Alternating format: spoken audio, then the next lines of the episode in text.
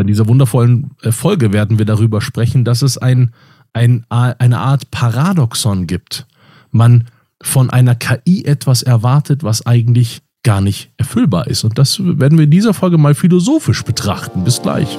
Herzlich willkommen beim KI-Podcast für die Wirtschaft. Wir informieren über Allgemeines, Interessantes, Aktuelles sowie den Einsatz von KI. Moderiert vom Air Force Center Team Dan Bauer und Ben Eidam. Und gleich mal zu Beginn, buongiorno Ben. Ahoi. Ahoi. Ich habe mit sehr, sehr vielen Vorständen und Geschäftsführenden zu tun. Und natürlich spreche ich mit denen auch über KI.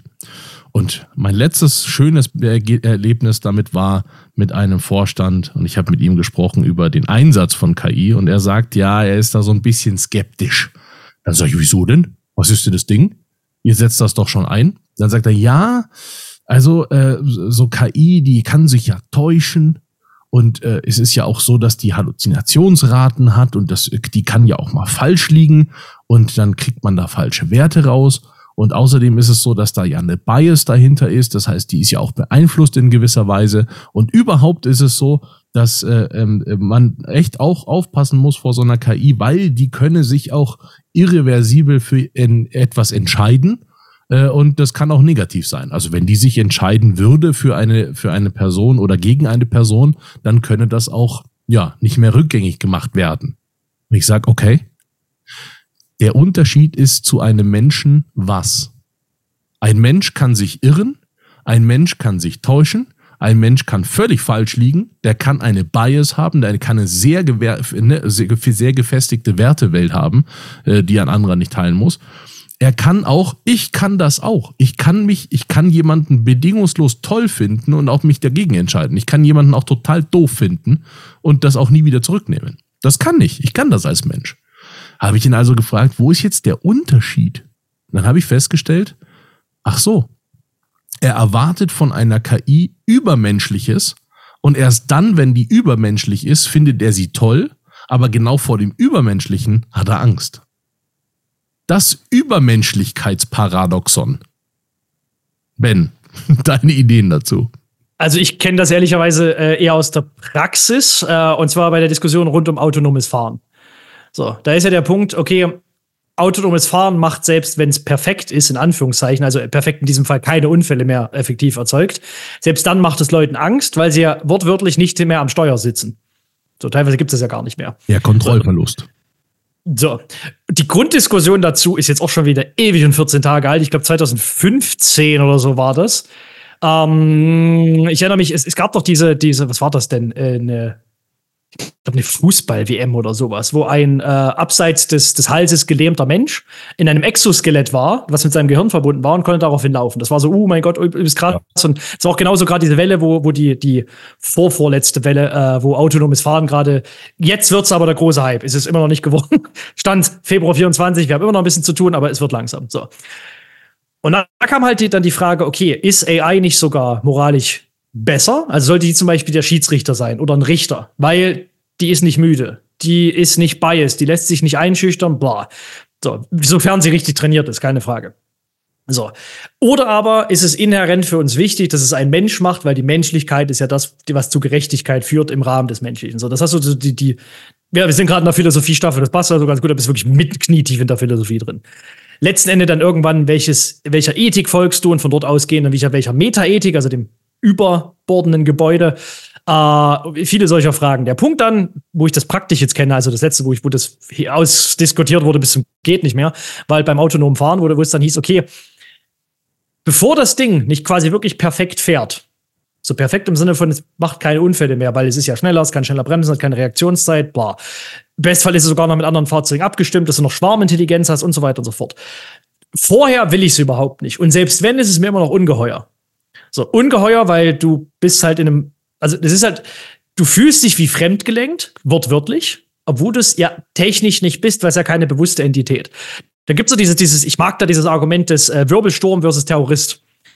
Die wenigsten Leute werden jetzt anfangen, einen Vergeltungskrieg gegen einen Wirbelsturm oder eine Naturkatastrophe zu machen, weil die davon ausgehen, dass es, da wurde mir ja nicht bewusst Schaden zugefügt. So, mir wurde Schaden zugefügt, aber da war ja, weiß ich, niemand dahinter. Bei dem Terroristen hingegen schon. So, dieser zentrale Unterschied, ist das bewusst in welcher Form oder Farbe auch immer oder nicht? So.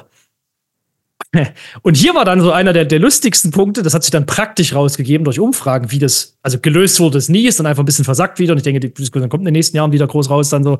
Ähm, was die Leute tatsächlich meinten mit, es soll perfekt fahren, ist, selbst wenn es in eine Situation kommt, äh, wo es entweder sagt, okay, fahre ich jetzt ein Kind um oder fahre ich lieber zur Seite und dafür aber gegen einen Baum und, und gefährde dadurch Insassen des, des Fahrzeugs, ist, dass sie im Prinzip sagen, äh, wenn es schon übermenschlich ist, dann soll es auch auf meiner Seite sein.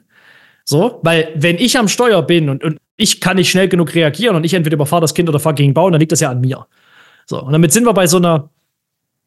Mh, hm, oh, es ist genau diese Dichotomie, dieses ist urmenschlich und es ist genau unmenschlich, weil, weil, weil es ist einfach so eine, so eine ganz komische Angst.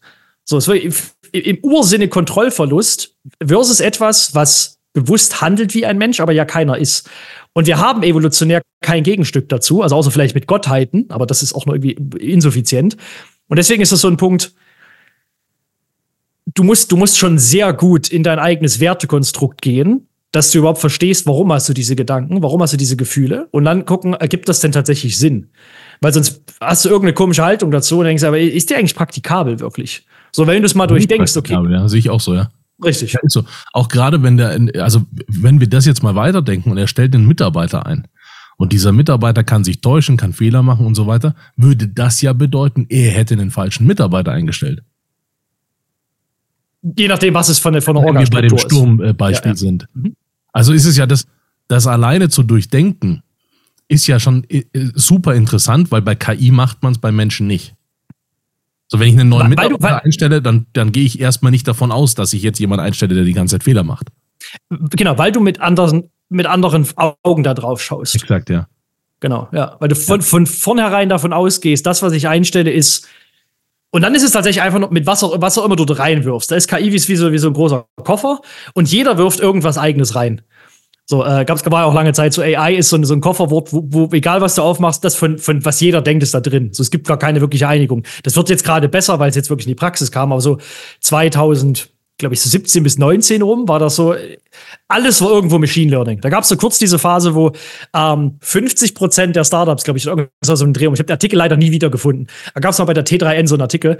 50 Prozent der Startups, die mit künstlicher Intelligenz werben, haben gar nichts da drin. Die nutzen das ausschließlich, weil das halt Marketing geil klingt. Das, äh, das kann ich mir extrem gut vorstellen, aus sehr, sehr vielen Gründen, dass der Markt so funktioniert, ja. Ähm, wir, wir sehen das spätestens seit einem Jahr gibt es in Deutschland unzählige KI-Experten.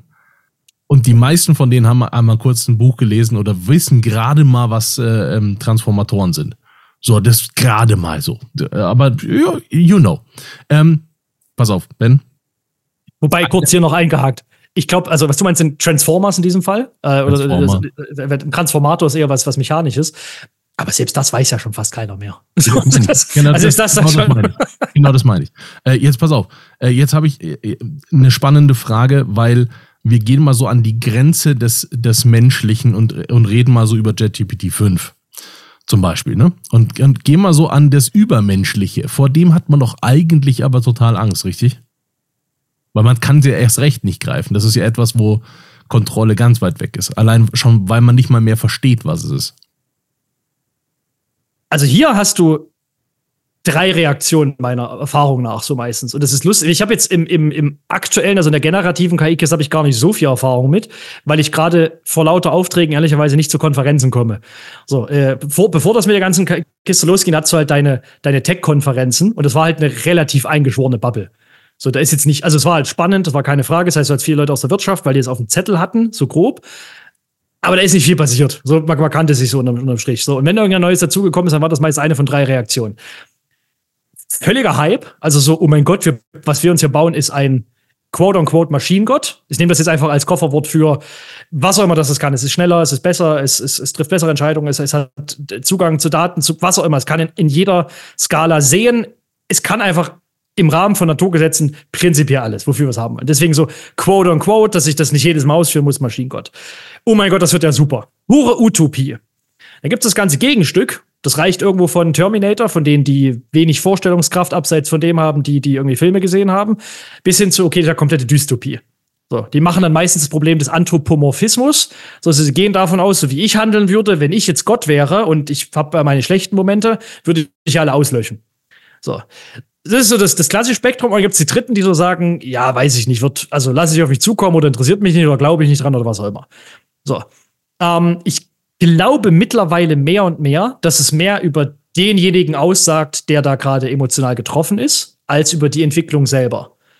So, das meine ich übrigens auch mit, genau, du musst halt sehr, sehr gut durchdenken, was sind deine Mentalmodelle, also was ist deine spezifische Perspektive auf diesen Teil der Realität, auf diese Entwicklung. Äh, und da gibt es für dich überhaupt Sinn. So. Äh, und oftmals ist es halt ir irgendwas Intuitives. So das nächstbeste. Du bist vielleicht bist du mit Jurassic Park als Film aufgewachsen. Das ist das, deine nächstbeste Assoziation, dann ist es für dich negativ. So, vielleicht bist du aber aufgewachsen mit weiß ich nicht, dein Großvater hat super gerne Motoren geschraubt. Und deswegen denkst du, uh, Motoren, AI ist ja irgendwie richtig, ist also cool.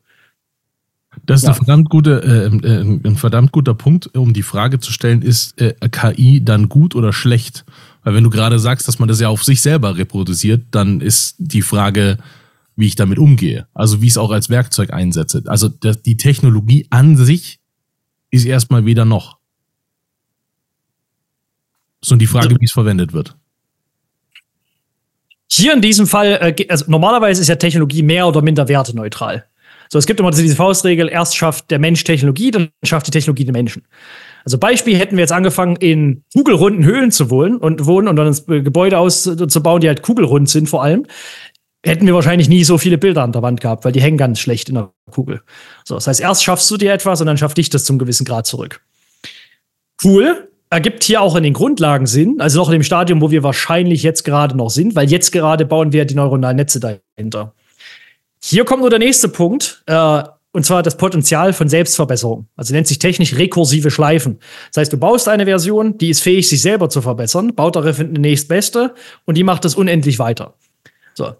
Und wenn du das als Basis nimmst, ist die Kernfrage, und das ist eine, die ich auch in den letzten, in den letzten fünf, sechs Jahren schon meistens mit Entwicklern, wenn ich da arbeite, äh, stelle. Also von denen, die wirklich an den Modellen schrauben. Jetzt mit den Leuten, die einfach äh, bestehende LLMs irgendwo einbauen, weiß ich nicht, ob das so sinnvoll ist, aber spätestens bei, äh, sage ich mal, Technikern, die an den Grundmodellen arbeiten, da gibt dann, ergibt dann so ein bisschen äh, Technikethik durchaus Sinn. Ähm, ist halt der Punkt, die bauen jetzt gerade das, was, wenn es schneller besser wird, auf diese Basis zurückgreift. Das ist so ein bisschen jetzt eine, eine, die beste Metapher, die ich dafür habe, so wie als würdest du jetzt einem Kind beibringen, wie es quasi in der Welt lebt. Und dann wächst du aber nicht zu einem Erwachsenen ran, sondern quasi zu einem Giganten so ungefähr.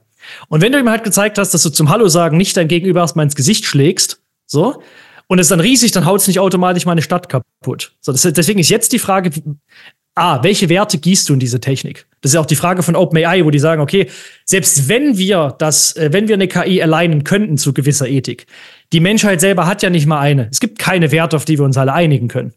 So, das heißt, selbst wenn wir es könnten, was wir momentan noch nicht mal können, haben wir noch ein Problem davor. So, das sind, das ist eine so lange Litanei an Fragen, die äh, da können wir allein den kompletten Podcast nicht zu machen und diese Frage auseinanderzunehmen. Das ist aber ein super genau. spannender Punkt, gerade wenn man äh, an die Richter denkt. Ne? Du, du erinnerst dich an dieses äh, äh, kurz vor Mittag werden die härtesten Entscheidungen getroffen nach dieser Studie. Ähm, und äh, ne, die, ich glaube, Strafzeiten äh, haben sich äh, signifikant erhöht. Ähm, Deswegen hat die, hat die Mafia dann angefangen, immer genau diese Position, also die, die Kontraposition, genau nach dem Frühstück oder Mittagessen zu buchen. Ach so, echt? Deswegen gibt es diese Studie, genau, weil das wurde Ein irgendwann war das System. Okay, cool. ähm, das, äh, wenn man sich anschaut und anschaut auch Leute, die solche Entscheidungen treffen, sind es Richter oder sind es äh, ne, und so weiter, haben auch ihre Wertewelt, ihre Bias, ihre Einflüsse, ihre und so weiter.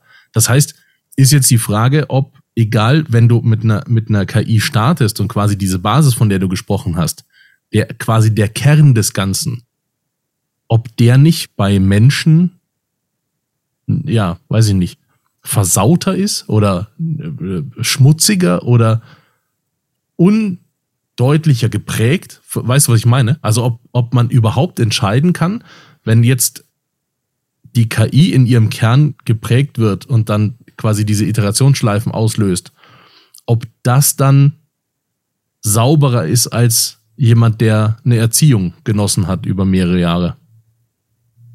Also hier kann ich praktisch als starkes Indiz zumindest sagen, ja. Mhm. Ähm, denn als es losging mit Machine Learning, hatten wir das Problem von Biased Data. Also zum Beispiel, wenn du, wenn du äh, einem, einem Bot vor, ich glaube, Microsoft und auch Facebook haben das mal zu zwei großen Shitstorms äh, gebracht.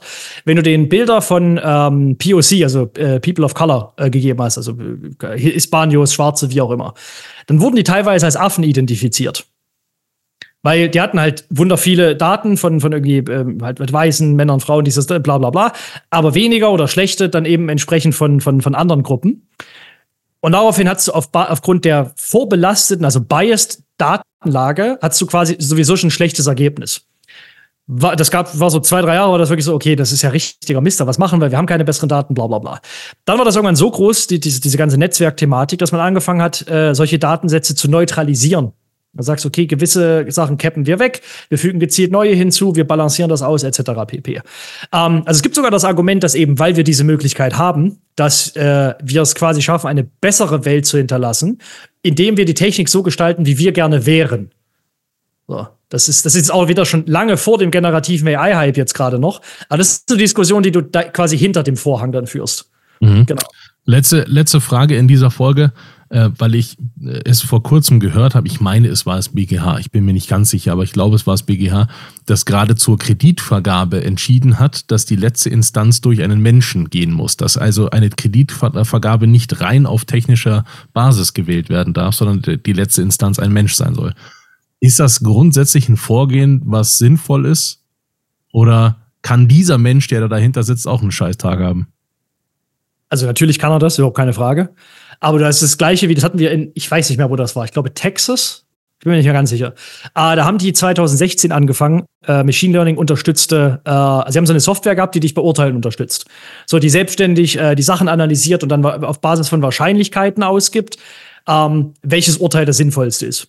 Also da waren so Sachen drin, wie wenn du erst eine, aus einer äh, Critical Neighborhood kommst, also irgendeiner Nachbarschaft, wo viele Verbrechen so weiter sind, ist es wahrscheinlicher, dass du auch ein Verbrechen begehst und ist auch wahrscheinlicher, wenn du jetzt ein kürzeres Urteil hast, bla bla bla. So dass du, dass du wieder rückfällig wirst und so weiter. So. Und da hieß es explizit, das ist nur ein Unterstützungswerkzeug, ähm, aber das hilft halt Richtern, weil du bist halt schneller, du hast eine objektive Orientierung, Datenbasis ist, ist zumindest eine Theorie objektiver, bla bla bla, viele solche Sachen. So. Aber es war eben, es war eben gesetzlich festgemacht, okay, der Richter hat die letzte Entscheidung. Und dann gab es, ich glaube, eine dreijährige Recherche von irgendwie drei oder vier Zeitungen. Also es war wirklich unfassbar aufwendig, äh, die dann nachweisen konnten an verschiedenen Urteilen. Okay, da war jetzt ein, ein, ein Weißer und von mir ist ein Schwarzer gegenübergestellt. Die haben fast das Gleiche gemacht. Der Schwarze wurde signifikant härter bestraft. Immer und immer wieder. Und, und, und viele solche Sachen, wo die gesagt haben, okay, ah, wir können quasi diesen Bias, können wir sehen, also das Tool funktioniert in dieser Form nicht und wir können nachweisen, dass das, was die Empfehlung war von diesem Werkzeug, eins zu eins übernommen wurde. Du konntest also irgendwann den Richter nachweisen, dass sie das nicht als Hilfstool, sondern du bist dann quasi faul am Job. Das ist dieses um, you get lazy behind the, the driver wheel. So, wenn du feststellst immer und immer wieder, das Tool funktioniert da prinzipiell für mich, dann muss ich ja nicht, also als so funktionieren halt Menschen nicht. Wenn du, wenn du halt sagst, okay, du musst nicht jedes Mal dort dran sein, obwohl du jemanden verpflichtest, dann macht man das einfach nicht, weil so sind wir nicht evolviert. So, deswegen, wir hatten schon genau solche Cases. Ähm, Jetzt wird es noch viel länger dauern, das auseinanderzudröseln. Vielleicht sollen wir eine Folge nur zu Juristerei und KI machen. Ähm, Kurzform ist, ich verstehe die Intention dahinter. Bis jetzt ist es aber nicht die Lösung. Ich das glaube vielleicht. auch, dass es bis jetzt nicht die Lösung ist. Ähm, und ich finde aber sehr, sehr interessant, wie äh, auch das Thema KI wahrgenommen wird. Also, dass da auch quasi ähm, so, so das Unmenschliche erwartet wird, obwohl äh, das eigentlich total Quatsch ist, das genauso zu betrachten. Aber der Punkt ist halt hier, vielleicht zum Abschluss, wir haben halt hier das erste Mal die Möglichkeit, etwas unmenschlich Positives zu bauen, tatsächlich. Ja, eben. Und nur weil, nur weil wir dieses geht. Potenzial haben. Das ist halt cool. Das ist gemeint, das ist das, was ich meine, dass man einfach irgendwie anfangen sollte, ähm, die Menschlichkeit da rauszudestillieren. Also, ich weiß nicht, was das Gegenteil von, von äh, äh, Anthropophor, Anthropomorphismus ist, äh, aber ähm, das, das bräuchte man genau an der Stelle. Ah, ähm, das sollten wir, glaube ich, in einer anderen Folge besprechen, weil das, ist, das führt dann zu weit hier. Bis zur anderen Folge. Ah, die, die, vielleicht als Abschlusssatz. Ähm, wie war das? Äh, Demand the Impossible. Also alles darunter, es ist so, es ist, es ist unirrational, nicht das Unmögliche zu fordern. In diesem Fall war das, ist, ist das ein besserer An Ansatzpunkt, glaube ich, als je zuvor, weil du kannst das erste Mal wirklich etwas bauen und damit in eine Struktur gießen, die die Gesellschaft beeinflusst, was signifikant besser, das heißt, Was wäre denn das Bestmögliche, wozu ein Mensch fähig ist? Und das machen wir zum Standard. Das ist halt die Möglichkeit, die wir haben, wenn wir es richtig einsetzen. Und das ist halt gigantisch. Bis zur nächsten Folge. Bis zur nächsten Folge. Ahoi. Das war eine Folge des AI Reaction Force Teams. Herzlichen Dank fürs Zuhören. Wenn ihr verfolgen wollt, was KI für die Wirtschaft bedeutet und wie es sich weiterentwickelt, dann abonniert gerne unseren Kanal, folgt uns auf LinkedIn. Wir freuen uns auf euch. Bis bald.